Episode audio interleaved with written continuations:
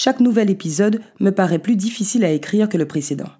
Tantôt par son contenu et la question abordée, tantôt par sa forme, parce que je tiens à servir au mieux le propos et la démarche dans lesquels je vous entraîne. Le sujet du jour ne fait pas exception, mais je vous promets que les suivants seront mille fois plus légers. Et comme tous les autres traités jusqu'à présent, celui-ci concerne énormément de monde. Je m'appelle Florence Napri, 38 ans, presque toutes mes dents, et encore pas mal de choses à dire sur ces ports qui s'ignorent.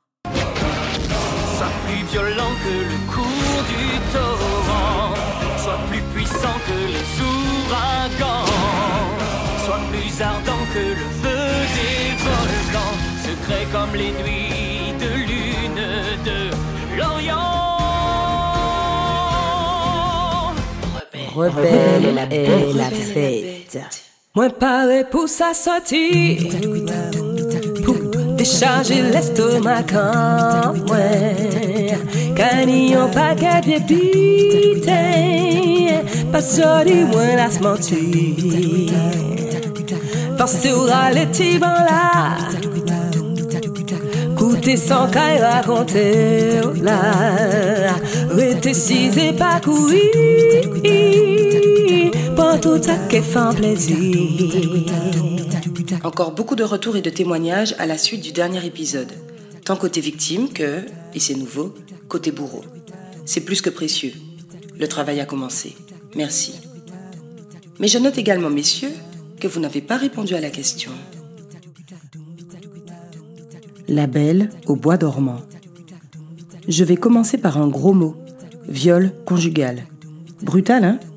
Exagéré, disproportionné et sans commune mesure avec ce qu'il se passe dans le secret de la chambre à coucher d'un couple normal. Légitime et établi, je veux dire. Vous savez bien, des gens mariés, ou ensemble officiellement, ou qui l'ont été par le passé. Là où tout est validé de fait. Là où la petite gâterie est un dû dont on ne s'émeut plus depuis longtemps. Vous me suivez? À une période de ma vie, j'ai fréquenté un homme que j'aimais infiniment. Pour des raisons que je ne parvenais pas à m'expliquer alors, mon désir sexuel pour lui s'était émoussé au fil du temps. Bien sûr, il n'y avait pas de quoi se mettre la rate en courbouillon. On s'entendait bien par ailleurs, ça roulait. Et il était super. Et puis, comme ça venait de moi, ces dysfonctionnements, forcément, j'étais sûrement devenue frigide ou que sais-je. Nota bene, travailler l'estime de soi. C'était à moi de trouver des solutions. Vous comprenez à ce stade de mon récit que la communication, c'était pas notre fort. Bref, j'ai fini par comprendre que tout ça, c'était pas ma faute, mais que ça venait probablement et tout simplement d'un défaut d'alchimie. Rien d'insurmontable, à condition d'accepter de prendre le problème à bras le corps et de chercher ensemble quoi en faire et comment le régler. Ce n'est pas ce qu'il s'est passé.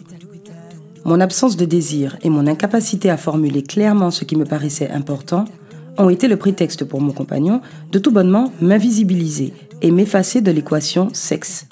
À partir de cet instant, les moments d'intimité sont devenus un cauchemar. Exit les préliminaires, exit la tendresse généreuse et désintéressée. Le signal était donné quand je sentais une main pressante sur ma cuisse ou directement sur mon sexe. Rapidement, que j'ai exprimé mon accord ou non, je me retrouvais embarqué dans une partie de jambes en l'air dont je n'avais pas envie. J'ai eu l'occasion de le dire, je suis fatiguée, plutôt demain, je suis pas chaude pour ça, là. De le montrer, je tourne le dos, je resserre les jambes, de me fermer même. Il n'en avait cure. Souvent, il me faisait même la tête, pour que je comprenne bien à quel point ça lui déplaisait. Je pourrais faire un effort quand même. Un effort pour faire l'amour. Mais quelle tristesse. Au début, je culpabilisais de ne pas pouvoir le rendre heureux. Par la suite, je cherchais juste à éviter le conflit. Alors la plupart du temps, je me laissais faire, à contre-coeur. À contre-coeur et à mon corps défendant. Il y a eu des nuits où, le visage caché sous la couette, j'ai pleuré alors qu'il s'agitait au-dessus de moi.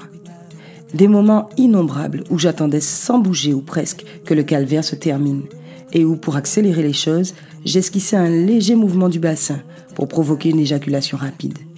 Comment? Vous savez pas que le rapport se termine avec l'éjaculation du monsieur? Hmm.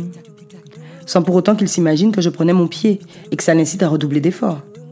Combien de fois je suis allée me coucher super tôt en espérant être déjà endormi quand il me rejoindrait? Évidemment, je dors pas. Je fais semblant et quand il s'allonge à côté de moi, je guette ses ronflements, en suppliant l'univers qu'il ne se rende pas compte que je suis éveillée. Il en profiterait. À l'inverse, d'autres fois encore, bien que crevé, je ne rejoins le lit conjugal que quand je suis absolument certaine qu'il dort à point fermé.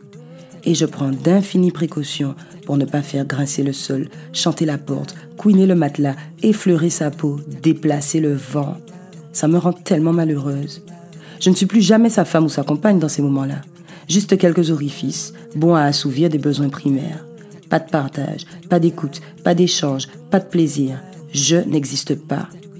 Et vous vous en doutez, ça provoque des crispations terribles entre nous. Il se sent délaissé, mal aimé, nié dans sa masculinité. Et moi, je ne sais pas comment le rassurer. Lui faire comprendre que nous avons bien plus que ça à partager, même si ça, ça ne fonctionne pas. Chaque fois que la question se pose, je l'esquive. J'ai bien trop peur de le vexer ou de le blesser, de... de le perdre. Ce que je n'ai pas encore compris alors, c'est que le sexe, cet espace où nous étions censés être si proches et où pourtant nous étions tellement éloignés l'un de l'autre, en dit bien plus sur notre relation que ce que j'imagine. Et puis, je n'ai aucun doute là-dessus, il est probablement aussi malheureux que moi, prisonnier de conventions qui nous mènent à tout sauf à l'épanouissement. J'imagine qu'il vit toutes ces expériences comme de lamentables échecs, encore et encore. Ça nous tue à petit feu, tous les deux. Enfin, nous avons pris notre courage à deux mains et nous nous sommes parlé.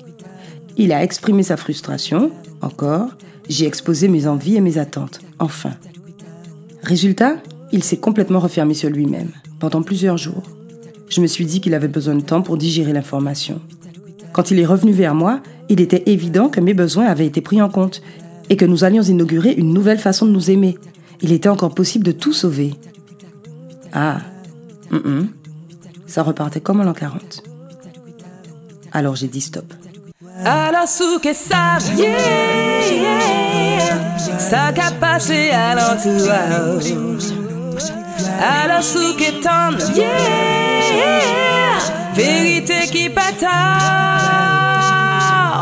Peut-être tout que comprendre, yeah,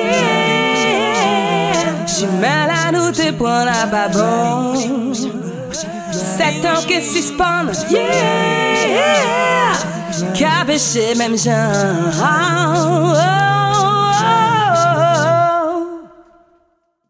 Rebelle et la bête a déjà évoqué la question du consentement.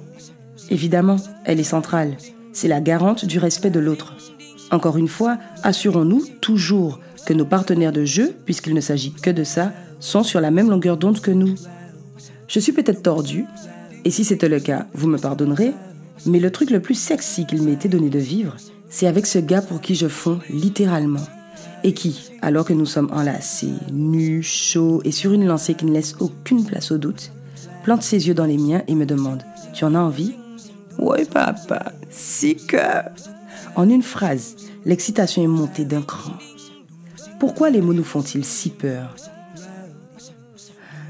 Hmm, J'en parle avec une certaine légèreté, mais le viol conjugal, c'est un crime, passible de 20 ans de prison.